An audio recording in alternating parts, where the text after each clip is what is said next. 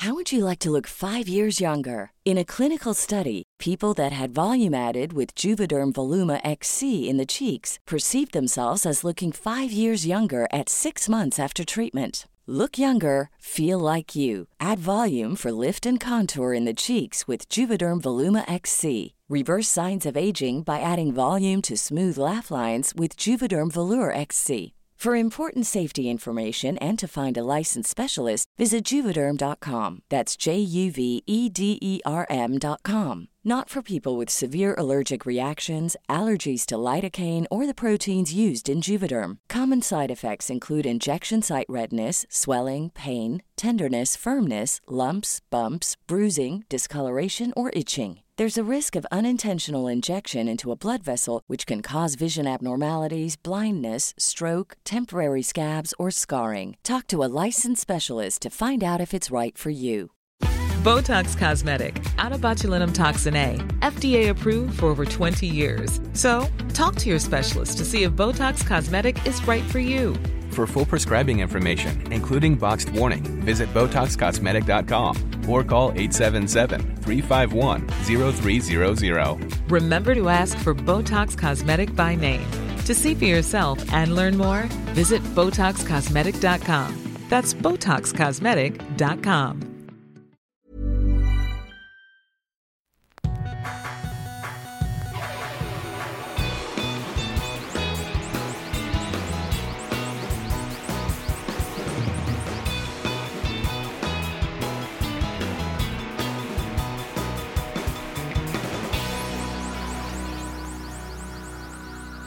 Bienvenidos a Dos Nombres Comunes, episodio 256. Un par de cosas que vi en la semana. Una, que Blink 182 cancela su gira por Latinoamérica. Que a lo mejor podemos llegar a eso al rato. ¿Por qué no ahorita? Digo, no es así como que. Yo sé que para mucha gente, muchas miles de personas que iban a acudir, sobre todo en el Pal Norte. Digo, no sé qué tantos otros shows cancelaron. Pero en el Pal Norte, pues mucha gente con el corazón roto. Pero pues no es así el gran tema, ¿verdad? O sea, es- No, tiene el dedo roto, sí, no que puede tocar, lo van a operar, ni pedo. lo que, lo que yo pensé al ver esa noticia y luego los memes que salieron. Es que, o sea, sí, sí da risa el del baterista de Leppard, Ajá, sí. Que de hecho los fui a ver hace poco, aquí en Monterrey, Def Leppard. Pero pues es, eh, Rick Allen se llama, el baterista que nomás tiene un brazo. Todavía ves, no ves esa película que en algún No, momento... no lo he visto, pero me, me hace la historia. O sea, sé Sí, que sí, fue sí. en una peda de año nuevo que salió a manejar a, a comprar pisto. No, eso No, te- ese es el de Motley Crue. Ese es lo que pasó con Motley Crue y Hanoi Rocks. Eh, de salida de una peda de año nuevo, choca y pierde el brazo. No sé si era año nuevo, pero es un dato irrelevante. Digo, está, no, creo que sí era año nuevo, pero sí es súper irrelevante eso. Entonces, lo que pasa es que los Def Leppard, esto que va a haber sido como en el 8.5, algo así, ¿no? Fue Mm. pre-Hysteria. Hysteria salió en el 8.7. Llevan a grabar el disco Hysteria, o Hysteria. No estoy seguro si fue entre Hysteria y... No, habían grabado... A ver, Pyromania, ¿en qué orden es? No sé, no, no me acuerdo bien cuál es el orden. Pyromania es uno antes Ok. de Hysteria. Hysteria. Ok. Eh, Hitazo. ¿Hysteria? Pyromania. Y Pyromania, pues sí, pues es Photograph, ¿no? los dos. Pues Mutt Lang. Pero bueno, eh, pierde el brazo en el, en el accidente. Y lo que yo no he mucho gente, no he escuchado mucha gente decir, dándole crédito a la banda, por no decir, pues, pues ni pedo, carnal. Sí, claro. Pues ahí cuando quieras ir a algún show, pues háblate y te pasamos backstage y pues vamos a encontrar otro baterista. No, fue que el vato, después del gran trauma de perder un brazo, deja tú no volver a tocar, o sea, ya nunca a tener un brazo. Se ponen las pilas a reaprender a tocar la batería Sí, y los vatos, los, los demás de la banda, lo aguantan. sí. Por eso te digo, la... Pero pe- tuvo un chingo de tiempo para reaprender. Ujú. Travis no creo que ocupe reaprender. No, pero, pero lo que yo pensé es, y a raíz de todos esos memes que salieron comparándolo justo con Rick Allen. De que, güey, este güey toca sin un brazo y tú te lastimaste un dedo. Haya sido lo que, como haya sido realmente, pero ahí es donde yo digo, ¿por qué no dices otra cosa? ¿Por qué no digas, oye, por razones personales, Ah, por... Pues que lo diga, pues es como si yo para... para pero te una- expones a eso. Ah, sí, sí, yo creo que el vato está cagado de risa en su mansión. Sí, seguramente. Con eh, Kim Kardashian, ¿o ¿cómo se llama? su esposa, su novia. Sí, con una Kardashian, no me acuerdo quién. Este, bueno, para darle crédito también a Travis, atrás en el día que Blink vino por primera vez a, a México, que en los shows que Panda le abrió a Blink, Travis traía el, el pie derecho roto Ah. o la pierna derecha rota y tuvo que tocar el bombo con el pie izquierdo. Órale. Sí, hasta el güey cuando fuimos a conocerlos al camerino, el güey traía un yeso, todavía me acuerdo que era como color naranja fosforescente, y el vato estaba en una silla de ruedas. Está, está más cabrón eso que ser Dave Grohl y cantar con la pierna rota. Pues eso es lo que le sucedió a Dave Grohl le pasó una hora antes, No, le pasó inclusive... en ese mismo show. Le pasó en el show. Por eso, o sea, una hora antes de cuando regresa el ah, sí. del hospital. Bueno, sí. ha haber estado en un dolor súper mega profundo. Sí, pero, Digo, ya con, con, con la medicina para el dolor. y ma- pero más complicado tocar batería eh, con una pierna rota, más aún tocar con un solo brazo. Pero por eso te digo que, que el, el- lo de Travis, pues a lo mejor le hubiera salido mejor, no sé, a lo mejor, eh, como dices, a lo mejor se está cagando de risa, le hubiera salido mejor decir otra cosa y no subir una foto con un dedo machocado que se presta para esa burla. Pero como dicen, hindsight is always 2020. No sé cómo decir eso en, en Que español. la vista hacia atrás Ajá. Siempre es o perfecta. la, o- o- o la vista hacia el pasado siempre va a ser perfecta. Lo que a mí me sorprendió mucho, y ya estos extra bateristas, es la capacidad de respuesta de- del Pal Norte. Mm. Pues. Yo sé que se les avisó antes del problema que, que se estaba viniendo. Y pues reemplazar un headliner de ese tamaño no es fácil. No. Porque ¿cuántos artistas crees que puedan haber hecho el corte para reemplazar a Blink? O sea, debe haber muchos, debe haber, no sé, 20, Ujú. pero que estén en gira y que acepten las condiciones o que tengan el día libre. Está cabrón. Sí. Y se trajeron a 21 Pilots, que pues no es del estilo de Blink-182 y no es de... Yo creo que no, no comparten muchos fans. Eh, no lo sé, pero creo que, o quiero pensar, tú sabes más de eso, que Blink 182 eh, es el lineup original de la banda, ¿no? O, Sí, ese es digo, el el- o- o- no el no sé, original, es el, el, el lineup que, sí, que, se hizo famoso. Que se pues. hizo famoso. Entonces también seguramente tiene mucho que ver eso que la decepción para fans pueden ser más. Bueno, la verdad, yo no soy muy fan de, de Blink 182, nada más quería como que mencionar eso, el que a Digo, lo no mejor... necesitas ser fan para no, no, no. saber que no, no, pero no, canciones. no, mi, mi tema, no, no, no, es, sé varias canciones de ellos. Mi tema no es que no vayan a venir. O sea, a mí no me afecta en lo más mínimo. Mi único comentario a eso es lo que pasó en redes y que a lo mejor, regresando a lo de hindsight is always 2020, es que a lo mejor hubiera salido mejor decir que por otras razones tuvimos que cancelar la gira por Latinoamérica. Pero No veo necesario Bueno. haber echado una mentira o una omisión de la verdad. la otra cosa que vi en la semana, Pero sigue en pie el Pal Norte. Ah, sí. Voy a estar yo ahí. sí, ahí vas a estar tú tocando el día primero de abril. Así es. Ya sé, sí sé la hora, pero no, no, no, no la puedo decir. Es una buena hora. Es una buena hora. No puedo decirla todavía. Ok. Creo que no puedo decirla, pero no, No, vaya lo digas. No lo digas. No, no, no, no lo voy a decir. Por, porque creo que no puedo aún. Está bien. Pero sí, un día antes de, de mis festejos de 50 años. Otra cosa que, que leí en la semana es que hay un activista, no sé si se puede llamar activista, voluntario, que junta dinero para el ejército de Ucrania. Es un ucraniano que se llama Dmitro Sluktenko. Y lo que vende es que tú puedes, depositando dinero, poner un saludo en uno de los misiles o granadas que mandan a, a los rusos. Costando 300 dólares más o menos, puedes tú mandar un saludo o un escrito. Saludo, digo saludo porque mucho pasó cerca de Navidad. Entonces mucha gente puso un saludo de, Navidad por alguna razón. Y los eh, militares lo que hacen es que graban cómo están escribiendo en las granadas o el misil que van a mandar a los rusos tu saludo y luego ya disparan y con ese granada o misil mata a gente. Entonces ha habido algo de controversia acerca de ese tema. Y por un lado están juntando mucho dinero. Vi que los finlandeses han aportado cerca de 140 mil euros a través de esa causa. Eh, vi que había un... ¿Y qué mensajes ponen los de Finlandia?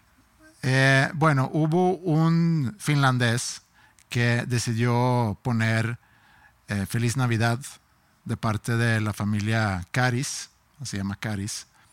Feliz Navidad de parte de la familia Caris. Y pagó 200 euros para hacer eso.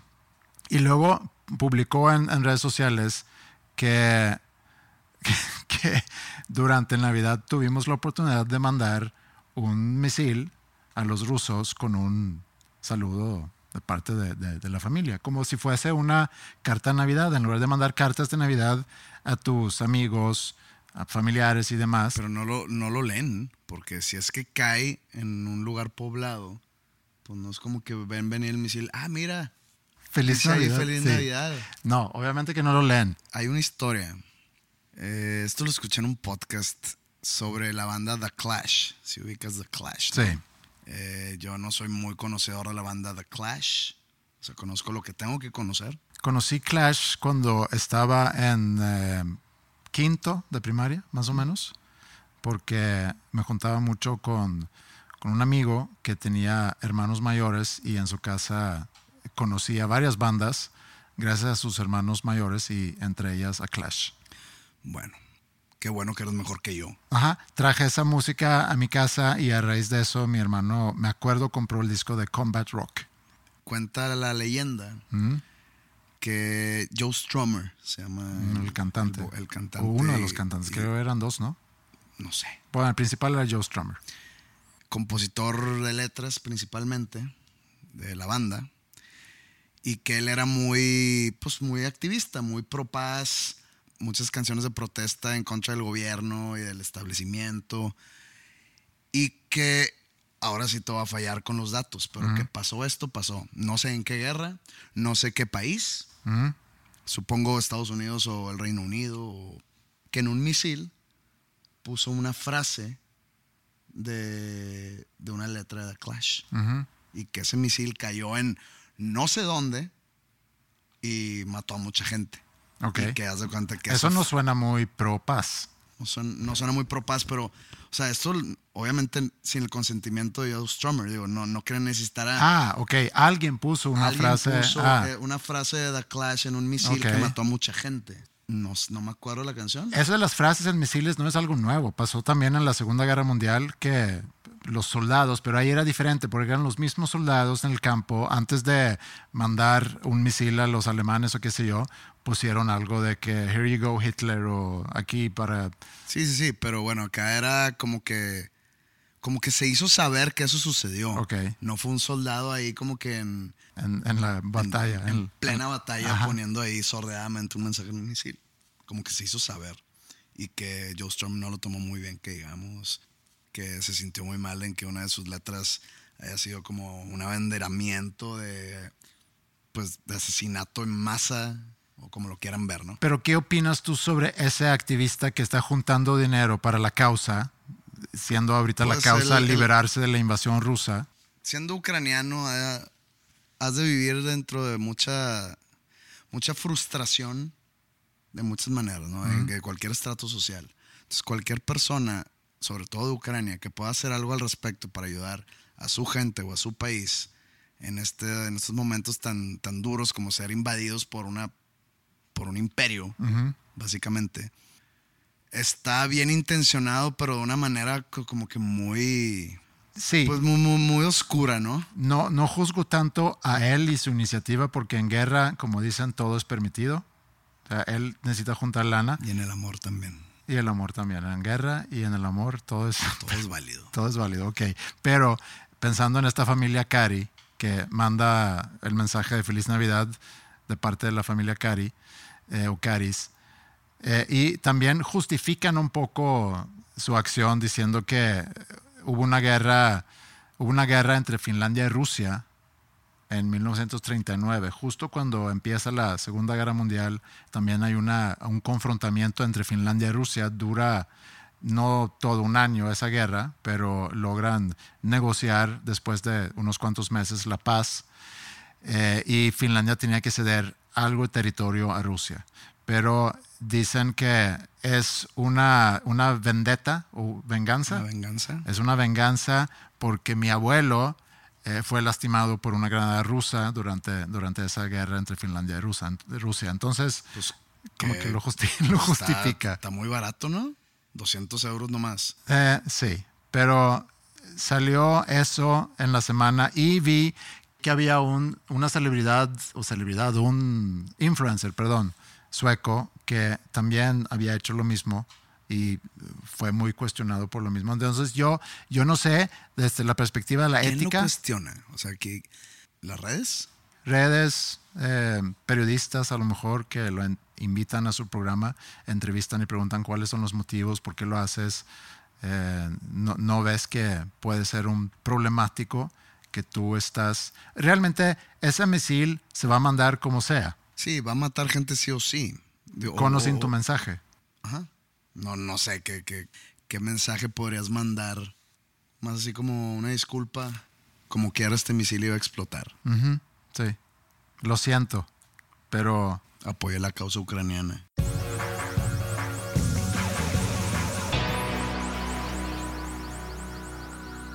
tengo una hija que desde hace varios años ya tiene novio. Y tengo otra hija menor que apenas está empezando a salir a dates, citas. Eh, de hecho, tuvo el fin pasado, tuvo una cita, fue invitada de un chico. Y pues el fin de semana después, eso fue el viernes, el fin de semana ya el sábado domingo, pues fue mucha plática en la casa de entre las mujeres de la casa.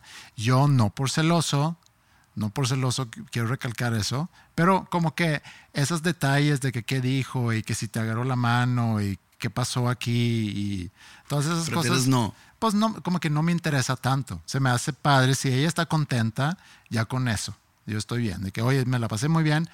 Ah, perfecto. Pero entre mujeres como que hay una necesidad de chismear más detalles. Y está bien. Inclusive el domingo en la cena, cuando se volvió a sacar el tema, eh, yo como que quise cambiar el tema y me, y me hicieron totalmente a un lado y me pidieron, pues mejor vete a la mesa si tú no quieres hablar de esto. Y ya. Pero se me hace padre que, que está sucediendo porque es parte de ser joven, es empezar a ir a, a citas. ¿Tú ibas a muchas citas de joven? Es que, ¿qué cita? Bueno, salir con chavas. Yo sé que tú regresaste de Wisconsin, se me hace, y, y te diste cuenta que tus amigos empezaron a salir con, con morras, siendo que tú habías ido a un colegio De puros güeyes. de puros güeyes toda la vida. Pero ¿a qué edad empezaste a salir a citas? ¿Qué es una cita? Bueno, o salir con chavas, de que invitaste a alguien para salir al cine el fin de semana. ¿A qué edad? Yo creo que como a los 17 por ahí. Ok. Sí, puede ser.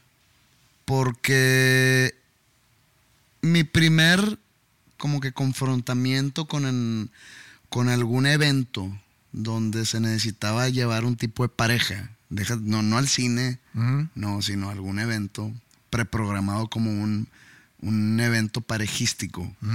Como un baile. como un baile, pues eran eh, los 15 años o las fiestas de quinceañera de las mujeres. Y cuando a mí me tocó ir a 15 años, hubo una, una moda que como que está muy clavada en esa época donde muchas de, los, de las fiestas de 15 años eran de parejas. Como que ya no supe ya después, mientras fui creciendo de las generaciones de abajo, que les tocara algo similar. De que no, pues no, los 15 años son normal. Como que fue una moda muy de los noventas, Ok. sobre todo aquí. Entonces ahí ellas invitaban porque ellas eran las, las- o sea, las mujeres invitaban porque ellas eran las amigas de la, de la, de la novia, iba a decir, de la quinceañera. Ajá. Eh, las fiestas de los hombres, al cumplir 15, 16, nunca fueron un tipo de celebración como lo fueron las de las mujeres, entonces no era, no era parejera el asunto. De hecho, me acuerdo que alguna vez, digo, tengan, tengan entendido que esto fue como por el 95, 96, un güey, una generación abajo que yo hizo un 15 años de él. parejas, un hombre Ah, ok. y pues fue blanco de burlas y de bullying por haber hecho eso. Pero la Este, tradición, digo, corrígeme si, si- si estoy mal, porque es un concepto que conozco llegando a, a México. Sé que en, en Estados Unidos tienen lo de Sweet 16, pero quiero pensar que viene de una tradición de que de anteaño, de que si cuando cumples 15 años, como que la familia te, of- Creo- te creo- ofrece a la sociedad porque ya te puedes casar. Pues no, no, no, no trae esa filosofía detrás. ¿No? Ahí está. Digo, esto es mi experiencia totalmente. A mí me tocó ir a muchos 15 años que eran muy distintos a lo que la gran mayoría, digamos, del país conoce como una fiesta de 15 años. Ok. ya después de ir a varios 15 años, después de ir a varias bodas, yo equiparo al, al tipo de 15 años que me tocó a mí, lo equiparo mucho con las bodas. O sea, eras de cuenta en un lugar pues muy de, de alta alcurnia, rentado un salón, los mismos salones donde se hacen bodas, pero o sea, era rentado por un 15 años.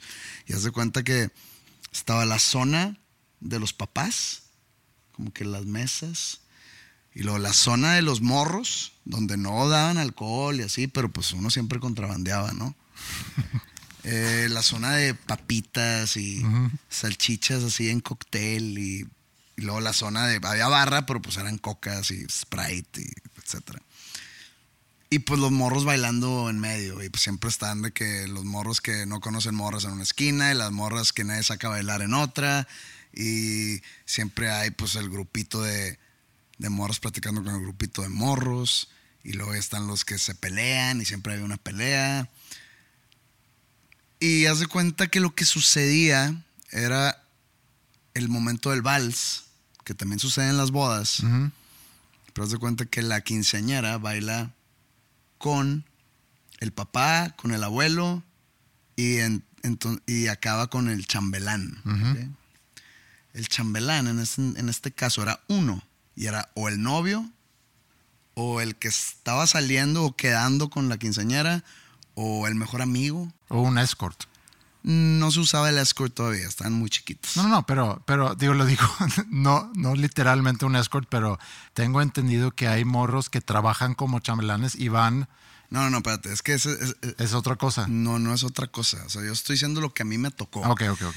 Yo nunca, a mí nunca me invitaron de chambelán, Mm. ¿ok? Solo la hice una vez de chambelán cuando un amigo mío, eh, que ya falleció hace unos un par de años, eh, él era el novio de la quinceañera, ¿ok? ok. Y él siempre tuvo broncas en el estómago. Broncas que si úlceras, que si no sé qué. Y exactamente el día del, del 15 años de su entonces novia, como que se enfermó y se tuvo que ir. Entonces él me dice, oye, tú baila, tú sé de chambelán. Y yo, ah, soy chambelán suplente. Entonces voy con la quinceañera y que, oye, ¿y, y qué canción? Y, y yo me sentí así muy cabrón, pero pues yo iba a ser el chambelán suplente. Entonces fue la única vez que bailé el vals. Ok. Una vez me tocó ir a un 15 años, muy diferente a lo que yo entonces estaba acostumbrado a, o mi círculo social estaba acostumbrado a. Y el 15 años acá como está, es más como dices tú. O sea, eras de cuenta un evento donde en verdad la quinceañera era la estrella de la noche, pero muy cabrón. O sea, de cuenta que al que me tocó ir fue con, con un salón así como que, pues grande, pero las gradas o los asientos, era como un antro redondo, que, que, que- el antro está así como diseñado como si fuera un estadio. Ok. ¿Sabes cómo? Digo, obviamente no el tamaño del Sí, estadio, sí, pero sí. sí sabes cómo, ¿no? Sí. Y Con la cuenta- pista en medio con... la pista en medio con las mesas alrededor, pero un piso y luego un piso más Ajá. arriba y un piso más arriba y las mesas están así como que en copa. Y la quinceañera, antes de empezar el vals, hizo como la vuelta olímpica, como que saludando a todo el lugar, así como, como si fuera la reina Isabel, de que sí, de- de- del brazo de sus papás y saludando a todo el público o a todos los invitados. Y luego empezaba el vals, bailaba con su papá, bailaba con el abuelo. Y había como 15 chambelanes, todos vestidos igual. Haz Ajá. de cuenta que un traje y una camisa roja, haz de cuenta. Como, Sí. fu- como las bodas de las películas gringas, haz de cuenta. Y eran chambelán, chambelán. Y luego se venía una coreografía. Creo que esos son los chambelanes que dices tú. Sí, a mí me ha tocado Que ver de eso. cuenta que, que- que empieza. Me acuerdo perfecto. Digo, para que veas más o menos en qué año fue esto. La quinceañera bailó mi media naranja de Faye. Tú, mi complemento, mi media naranja.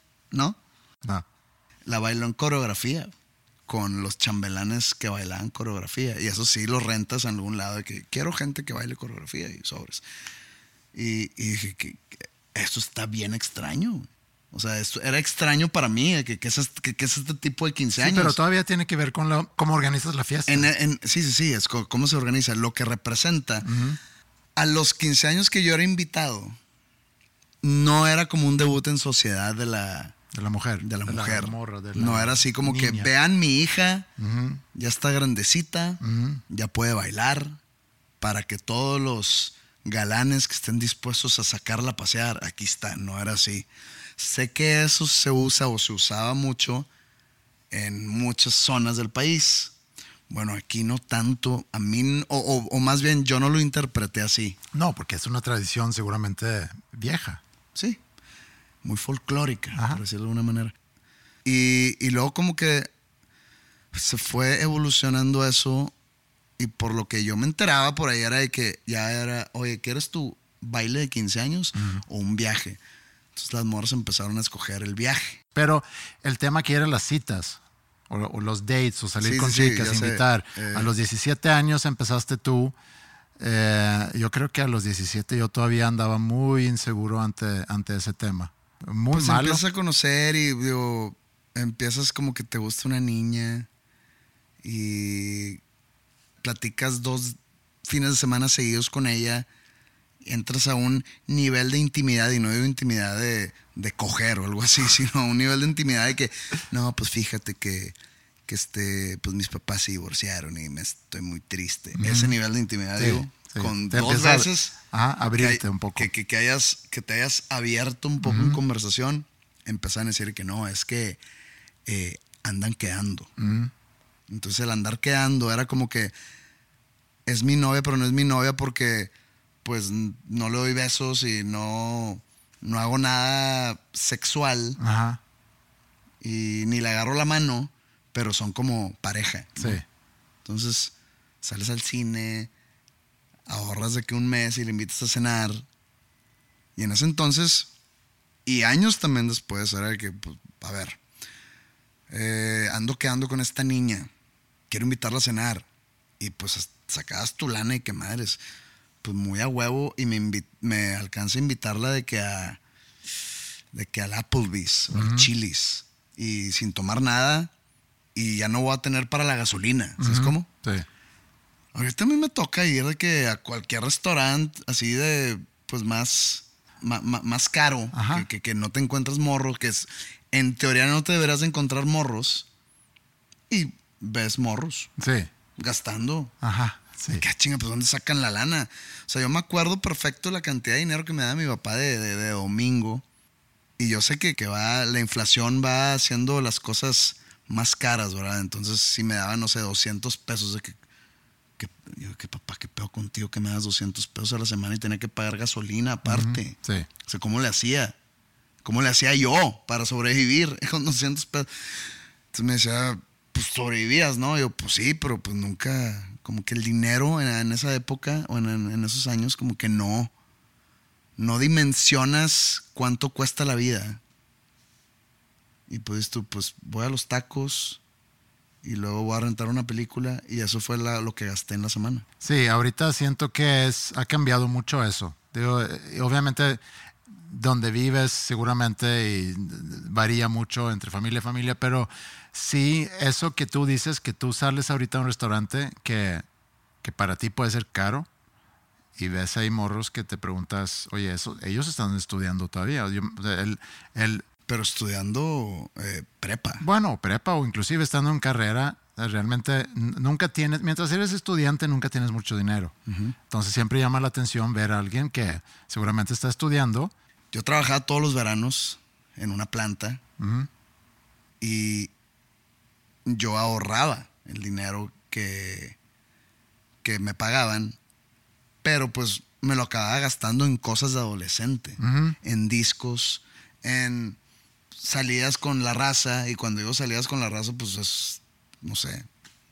O sea, si te pones a pensar, estaba, estaba cabrón ser adolescente y sobrevivir con poquito de billetes que te dan tus papás. Sí, y digo, hay muchos adolescentes que Sí, yo sé que hay muchos- sigue viviendo así, ¿no? Muy sin dinero o, o que los papás a lo mejor no puedan darles o que a lo mejor no consiguen un trabajo, pero sí, sí, si yo comparo, y esa es la única comparación que yo puedo hacer, si yo comparo como yo lo tenía de morro comparado con como lo tienen mis hijas, que también otros países, más fácil quizá para mí conseguir un trabajo a mis 15, 16 años, porque también trabajaba en veranos, también trabajaba en fines de semana y juntaba yo mi dinero que me permitía viajar, me permitía comprar mis cosas, salidas y demás, pero aún así nunca es suficiente para poder ir todos los fines de semana a un restaurante caro para invitar a alguien a salir, que seguramente no hubiera invitado a nadie de todas formas, porque ese- y eso es el tema, ¿no? Porque yo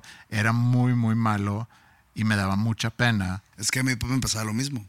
Que sí, que de repente te agarraba los huevos y invitabas a alguien al cine. O, o a echar unos tacos, ¿no? Y pues en ese entonces te prestaban de que un carro y pues ahí vas y tienes que echarle gasolina, pero la tienes que ir a dejar a las 11 de la noche, porque no, no se podía más tarde. Y luego de ahí ya tenías que pararte en un teléfono, sacar tu tarjeta a la Atel, meterla y marcarle a la raza. De que entonces, ¿dónde están? No, pues en casa de Juan. Ah, pues ibas a casa de Juan y pues le robábamos la botella de Bacardí al papá y pues te salió una peda gratis, ¿no? Pero sí, este, me pongo a pensar en esas épocas y si es de que madres. Digo, también los eventos a los que a los que íbamos tipo estos 15 años, pues eran gratis, ¿no? O sea, Sí. no, no, no nos cobraban cover. Me acuerdo en mi graduación de, de secundaria, pues invitas a, a una pareja al, al- al evento de graduación. Y pues tenías que rentarte tu, tu, tu smoking, o tu tuxedo, güey, pues no sé, no, no, no recuerdo cuánto costaba, pero tenías que pagar. Y lo de que no, se, se usaba regalar un corsage. Yo compré un corsage y se lo compré a la, a la chica, se lo compré de tela, porque mi, men- mi mente me dijo, güey, cómpraselo de tela, no se va a echar a perder nunca la flor y siempre se va a acordar de ti. Obviamente llegamos al, al- a la fiesta de graduación y mi pareja era la única con un corsage de tela. La raza me rebanó, cabrón, de que de tela, pinche pendejo. Yo. Quizá ahorita la morra todavía lo tenga y, Y que piensa en ti, Y que, sí. y que piensa en mí, está pensando en mí. No sé qué haga con él, ¿verdad? Who's laughing now? Oye, pero, pero quería relacionar realmente lo del- de salir con chicas, todo lo que pasó el fin de semana pasado, con que en mi casa ya la más joven está empezando a, a salir.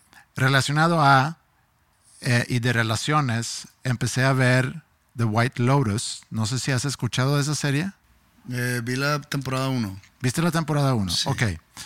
Porque yo hace ya algunos meses o algún mes empecé a, leer mucho sobre esa serie y escuchando en podcasts, tanto aquí como en Suecia, ver en redes, como que un hype alrededor de la serie. Yo la vi basado en mentiras. O sea, a mí me dijeron, no, tienes que ver White Lotus. Es sobre un resort en la playa que pasan cosas sobrenaturales. De que es de miedo. Y la madre, ah, no mames, con madre. La empecé a ver, nunca sucedió nada. No. Nomás hubo de que un asesinato y se acabó yo de que... órale. Yo vi la temporada 1 y luego también vi la temporada 2. Digo, son temporadas cortas, son 6, 7 episodios.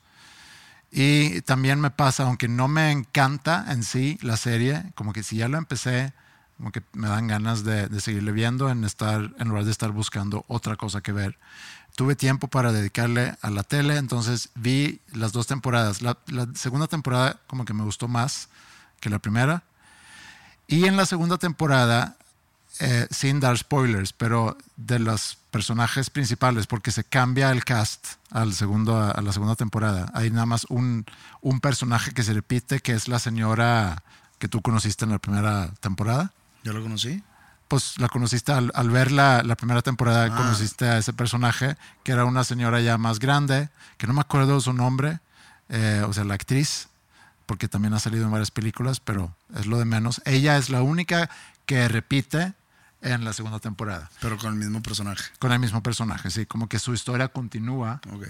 y es en otro resort, ahora en Italia, el primero era en Maui, se me hace.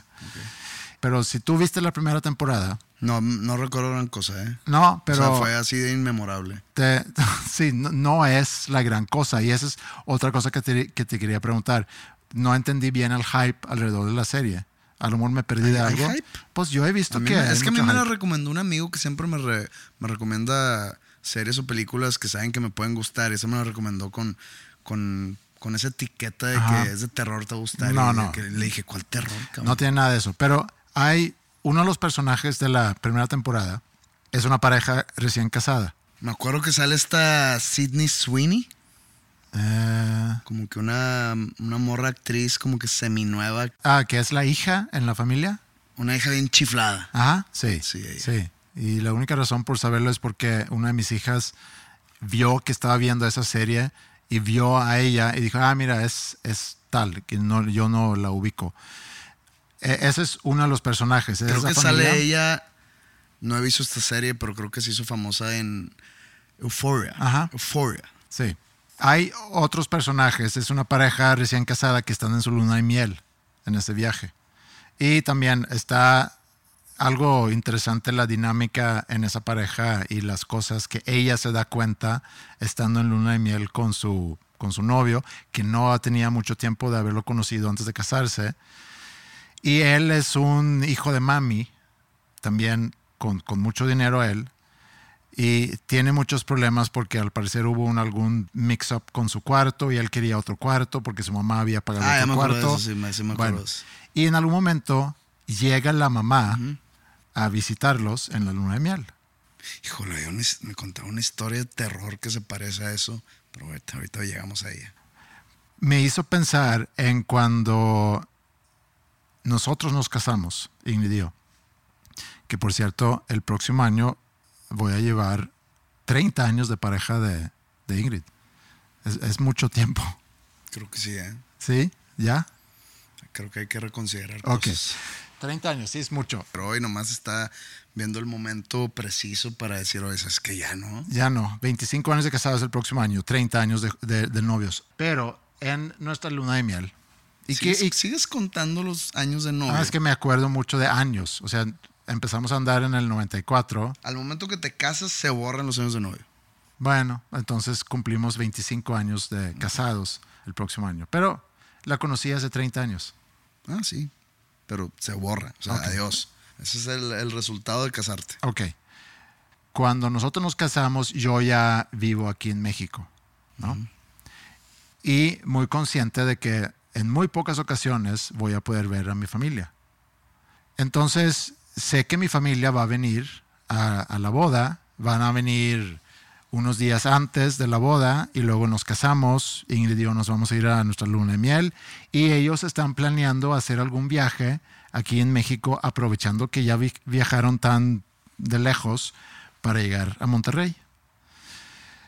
Entonces, en algún momento propongo yo, también sabiendo que en la semana que van a estar aquí antes de la boda, pues vamos a estar en chinga con cosas de la boda y no va a haber mucha convivencia con la familia, etcétera. Entonces, en algún momento yo le digo a Ingrid, oye, ¿y si organizamos que unos días de nuestra luna de miel vamos a donde, a van a ir ellos? Porque aparentemente van a ir a Cancún.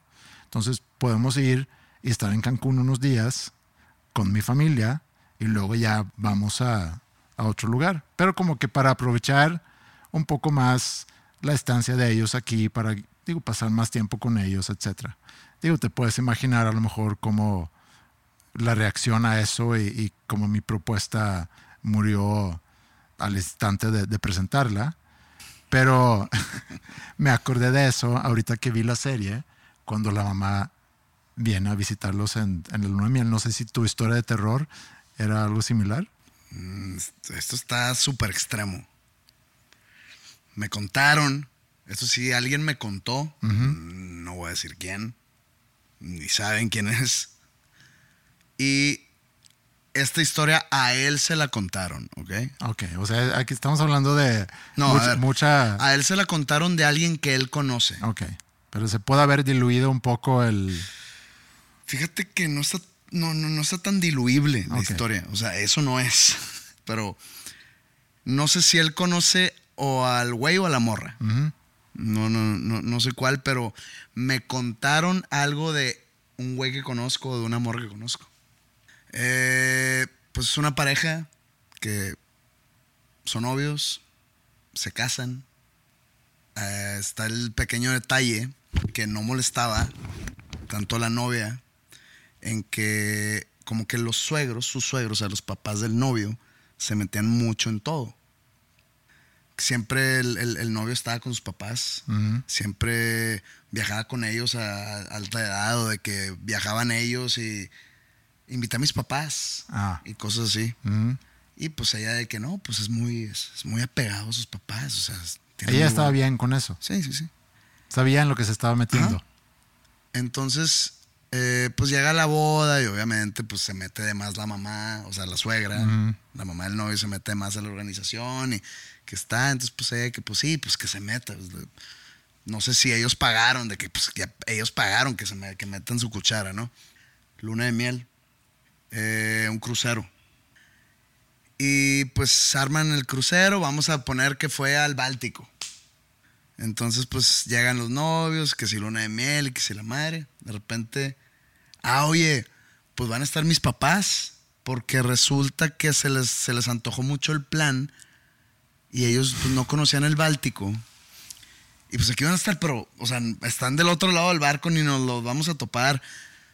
Y la morra que, ok, bueno, este, pues ni pedo, o sea, ya están aquí. Y pues sí, o sea, el, el- el- el caso es que casi no los veían, pero el vato desaparecía mucho, ¿ok? De que, ahí vengo, voy al baño y se desaparecía, no sé, una hora. Digo, eh, esto es lo único diluible, el momento donde estaban, Ajá. que hace cuenta que estaban en la alberca. y que fue de que, oye, ahí vengo, voy al baño. O voy a ayudar a mi papá a algo que me mandó un mensaje ahorita. Y que se tardó horas. Y que de repente se topa el papá, la morra se topa a su suegro, de que, oye, ¿no has visto a Edmundo? No sé cómo se llama. "Eh, no, no estaba conmigo. Ah, cabrón. Que los empieza a buscar, va a su camarote, nada. Pues va al camarote de los papás. Y la mamá dándole pecho, güey. Claro que no. Dándole pecho, güey, a un vato de treinta y tantos años. No, no, no, no. Te lo ju- bueno, no te lo juro de que no sé, pero te lo juro que esto me contaron. güey.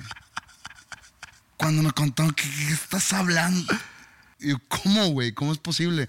Y resulta que, que es algo que pasa, güey. No, o sea, que digo, cuando eh, dicen de que ¿Que algo que pasa qué? O sea, que es común que pasa no, eso. no sé si común, pero si es como un tipo de síndrome o ah, sí, no es sé. una, o sea, es una enfermedad de los dos. Ajá. Me queda, me queda clarísimo. O sea, que cuando dicen de que cuando alguien ya muy crecido que sigue viviendo con los papás y que, que le dicen de que ya estétate. Ajá. Sí, pero Pues es viene de algún pero lugar, güey. Es un decir. pero, Córtale pues, el cordón. Ya cortar el cordón, acabo de ya des- destétalo cuando dicen de que a los papás de que ya, ya, dile que se vaya a vivir solo. Sí. Pues sí, güey. El vato mamando leche de su mamá a los treinta y tantos años. Eh, deja tú eso, güey. ¿Por qué tiene leche la mamá, güey? No, no, es que no. no, no La mamá debe haber tenido 60. no, no, ¿De dónde, güey? Eh, yo no soy ningún experto en, en lechología, Pero, ¿que ¿por qué tiene leche la mamá a los 60, güey? No sé si tiene, o sea, no sé, no sé, puedo. Digo, no me estoy burlando de nadie. Me está explotando un o sea, poco la no, no, cabeza. No, no me estoy burlando de ningún caso hipotético porque cuando, cuando me contaron esto, es- yo nunca había escuchado algo similar, no conozco a nadie, no, no, no había conocido ningún caso similar, entonces si me, estoy, si, si me reí y ofendió a alguien, no es, no es para ofender a nadie. En verdad es como... sí. Como dije, que, que es, una es un episodio de Los Simpsons. O de, no, es un episodio de, de South Park o de Family Guy. Sí, es, ah, sí es, es algo sumamente extremo. Nunca había escuchado algo así. Siempre de nuestra audiencia hay alguien que sabe qué pedo con todo. Ajá. No alguien en particular sobre todas las cosas, sino siempre hay diferentes personas que Sí. saben de ciertos temas. Debe haber alguien que sabe más de este tipo de Pues es una, debe ser una enfermedad. Una pero, enfermedad o un síndrome o un algo. pero si queremos ser muy técnicos, si él nunca dejó, si él nunca dejó de. Yo creo que, a ver, nunca he Sí, probado sí, la sí. leche materna ya en mis, Ajá. en mis cinco sentidos. Seguramente la probé de muy bebé. Ajá. Pero según yo debe saber culera, ¿no? o ya te has echado tu café, tu café latte con... No. Y no me acuerdo si en algún momento cuando mis hijas, no, no sé si lo... No le dijiste a Ingrid de que ve, a ver, échale un poquito al café a ver qué sabe. no tenemos leche. Tú tienes. Oye, chinga, queda bien lejos el Oxxo, güey. Échale. No, no me acuerdo, pero o sea, tampoco se me hace raro si sí si, si, lo haya probado, o sea, como que de curiosidad, no de la forma que está tomando mis hijas, Yo o nunca... que estaba tomando mis hijas. Yo nunca he probado ni una gotita, entonces no... No, Bueno, pero no sé a qué sepa, independientemente. supongo que Ok. ha de saber culero. Sí. Entonces, el vato, por más de que nunca le dejaron de dar, Pero independientemente Debe llegar de un eso. punto donde dice- Pero cómo es que produce todavía eso, no, no, la verdad, eh, eh, cuestiono mucho eso, pero no sé. No, yo cuestiono mucho el de que si es que sí es verdad, ¿por qué no a los 14 o a los 11 dijo de que, ¿qué pedo? ¿Cuál es la probabilidad que eso sí es verídico? Dame un porcentaje. ¿Real? Un, Ajá. porcentaje, eh, ojo de buen cubero. Ajá. Esto es yo tirando una moneda al aire sin saber si existe tal síndrome o tal enfermedad o tal lo que quieras llamarlo. Yo no dudo que exista, pero Yo que creo haya que esta historia- Ajá. por el tono en que me la contaron, porque me dijeron, yo conozco al vato o a la morra, no, no, no recuerdo. Ah, obviamente que hubo divorcio instantáneo. Ah, pues por, por Este, supuesto. Ah, eh, se anula el matrimonio. sí, porque yo dije, ¿y qué pasó, güey? ¿A poco Sí. fue de que, pues, la morra se acercó, oye, pues yo también, o, o cómo está el pedo? No, pues se divorciaron. Y yo creo realmente, con, por el tono, Ajá. por la seriedad del asunto, digo, obviamente hubo seriedad con un mix de no sabes qué pedo con esto. Yo le doy un 83. Es muy alto. 84. Es muy alto. 84. Sí, es muy alto. Sí, es muy alto. Yo te hubiera dicho arriba de 60. también no sé por alto. qué quiero que haya sido verdad. Sí, digo, es una buena anécdota. Está- digo, una ajena, Sí, claro, pero. pero como quiera buena. Ajá. Entonces, o sea, hace para, oye, fíjate que no hay mucho tema para este, para este episodio, güey, pues deja tirar lo del, lo del la- amigo. El, mi amigo el lechólogo. Sí. Se podría decir que la vida nace de la leche paterna. De ahí nace la vida. Sí. En leche eres y en leche te convertirás.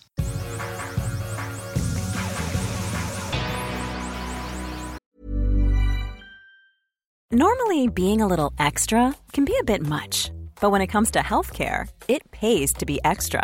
And United Healthcare makes it easy with Health Protector Guard fixed indemnity insurance plans. Underwritten by Golden Rule Insurance Company, they supplement your primary plan, helping you manage out of pocket costs without the usual requirements and restrictions like deductibles and enrollment periods. So when it comes to covering your medical bills, you can feel good about being a little extra. Visit uh1.com to find the Health Protector Guard plan for you. How would you like to look five years younger? In a clinical study, people that had volume added with Juvederm Voluma XC in the cheeks perceived themselves as looking five years younger at six months after treatment. Look younger, feel like you. Add volume for lift and contour in the cheeks with Juvederm Voluma XC. Reverse signs of aging by adding volume to smooth laugh lines with Juvederm Volure XC. For important safety information and to find a licensed specialist, visit juvederm.com. That's J U V E D E R M.com. Not for people with severe allergic reactions, allergies to lidocaine, or the proteins used in Juvederm. Common side effects include injection site redness, swelling, pain, tenderness, firmness, lumps, bumps, bruising, discoloration, or itching. There's a risk of unintentional injection into a blood vessel, which can cause vision abnormalities, blindness, stroke, temporary scabs, or scarring. Talk to a licensed specialist to find out if it's right for you. Tú eres padrino ¿Padrino? O sea, de algún... de alguien. Sí, de una niña. Tú eres, sí. Eh, pero- padrino de bautizo de pa- padrino de bautizo. la hija de un amigo mío. Sí. Trato de ser buen padrino. ¿eh? Sí. Eh, Entonces, a lo mejor me puedes dar algunos tips porque yo voy a ser padrino Yo soy gran padrino. de primera comunión. Ah, ese no vale. Que te- eso es lo que, lo que al, al leer un poco sobre eso, tengo entendido que el padrino de, de bautizo, Está raro porque el padrino de primera comunión, si es que te riges bajo los cánones de la Iglesia Católica, eh, tú lo escoges. Ajá, Y el padrino de bautizo lo escogen por ti. Pero Sí. no sé por qué el padrino, ser padrino de primera comunión no vale. Mm, O sea, si llega un morro y me dice, Pepe, quisiera ser padrino de mi primera comunión, le diría, no, güey, no vale. O sea, dame un lugar chido. O sea, da- da- Pero ¿cuál dame sería un lu- Dame un padrinazgo chingón. ok. Entonces debería, debería de, de no aceptarlo. decir que no. Ujú. Ok, no, ya dije que sí. Y, y con mucho gusto dije No, que sí. se, se puede, se puede hacer, ¿no? Pero a mí me hicieron ir a cursos y la madre. ¿eh? Sí, yo tengo, eh, creo que en la próxima semana voy a tener alguna plática o algo. Sí fue no tan fácil porque ahorita que mencionaste la Iglesia Católica, que eso es adentro de, siendo yo no católico y teniendo yo que presentar mi comprobante de bautizo, que también no fue cosa tan fácil porque implica contactar a ciertas autoridades en Suecia a ver si hay un registro, cosa que sí hay, Pues pero ahí que está, ahí está tu salida. que s- que salga la no soy- papelería. no soy ni católico, güey. Soy satánico, dile. No puedo entrar a una pinche iglesia. bueno, yo hice, yo hice lo que estaba en mi poder para poder aceptar, porque ¿Quién es? lo hago con mucho gusto, es eh, el Mini Lara. Raulito. Ujú. Bueno, pues ya lo conoces muy bien para decirle, oye, no voy a poder ser tu padrino. No, Porque no vale. no hubiera hecho eso. Lo acepté con mucho gusto. Entonces, mi duda es, y a lo mejor tú sabes, un poco el, el cuál es el rol del padrino. Tú el- como padrino de Bueno, bautizo, Creo yo, si mi mente no me, si mi memoria no me traiciona, nos explicaron en el curso que, que llevé para ser padrino que lo tienes que tomar a huevo.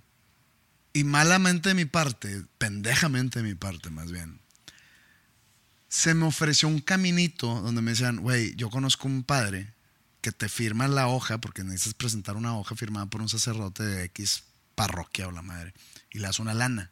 Ajá. La. Yo dije, ay, güey, pues es la primera vez que voy a ser padrino, pues me voy a aventar, ¿qué, tan, ¿qué tanta hueva puede ser? Mientras estaba la hueva sucediendo, dije, puta madre, le hubiera pagado al padre, güey.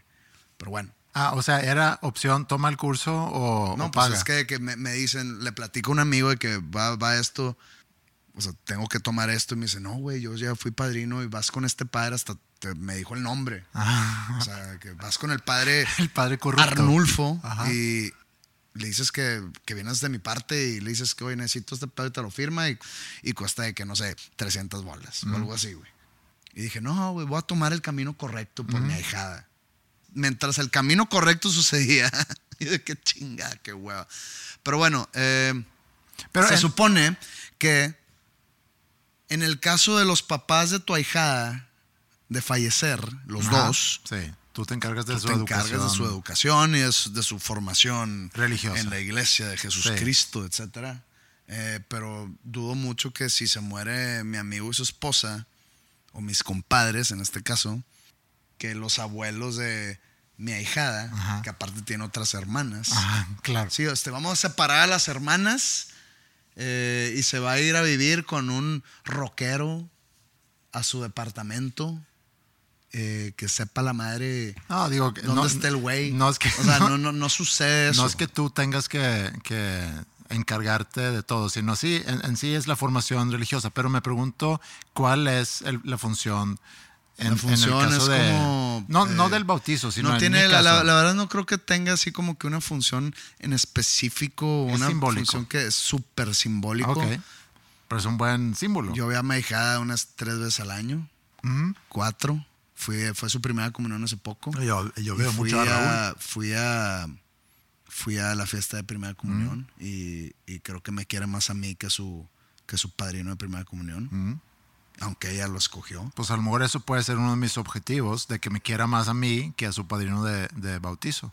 y pues le compro regalos de cumpleaños voy a su a su juntadita de cumpleaños y me enseña y me dice padrino me manda me manda voice notes por el WhatsApp de, de su papá en Navidad voy a visitarla, darle su regalo y etcétera, etcétera. Ah, Eso, es mi es mi función, Sí. básicamente. No sé para qué sirvo. Fíjate que yo ya no tengo padrinos. ¿No? Se murieron. Se murió, se murió mi padrino de confirmas. No, mi padrino de primera comunión se murió porque era mi abuelo. Era mi, abuelo. Mi padrino de confirmación se murió porque era mi amigo. Y me divorcié de mi padrino de bautizo. Ah. ¿Cómo ves? Me divorcié, me despadriné. Yo ahorita que estamos hablando me acordé que sí soy padrino de bautizo de una hija de, de Jacob que conociste. La que se fue al barco. No de ella, sino de una hermana menor. Y ni estuve yo presente en el bautizo. Estando yo en Suecia, pero sí, es toda una historia. No, no fui al bautizo, pero Entonces no eres padrino bautizo. no, pues, sí, en papel sí lo soy. Debiste haber cargado a la niña. No, sí, muy mal, muy, muy mal padrino. Terrible padrino. Pero el tengo. peor. Sí, el peor. Y tengo la oportunidad ahorita, cuando, cuando me vuelven a invitar a ser padrino, ahora sí hacer un. un Es como trabajo. tener un podcast y que diga Andreas Osberg y José Madero y nada más lo grabé yo. Sí, Es lo mismo, eres Sí. el peor podcastero. sí. Eres el peor padrino. Sí, lamentable esa situación, pero bueno, así las cosas. Y no sé si hay más cosas para esta semana. ¿Tú tienes algún tema? ¿Tú vas a tocar en algún lugar este fin de semana? No, ese fin de semana está libre. ¿Está libre? Estoy trabajando en el estudio con Flippy. Ok, muy bien. Ya mencionamos a Flippy. Flippy es el nuevo Stephen King en esta... Deberíamos de dejar de mencionar a Flippy y a Roberto forzosamente. Ok. O sea, en los próximos, yo creo que en lo que resta del año. Ok, y, y volver a hablar al amor de Stephen King. ¿Hay algo nuevo de Stephen King que vale la pena mencionar? Mm, Va a salir uno, pero no estoy muy de acuerdo con la producción de ese libro. ¿No? Pero a ver qué tal. Bueno, entonces, si no hay más por el momento, Ya córtale. Este ha sido el episodio 256 de Dos Nombres Comunes. Un placer tenerlos aquí con nosotros y nos escuchamos nuevamente en la próxima semana. Que tengan un feliz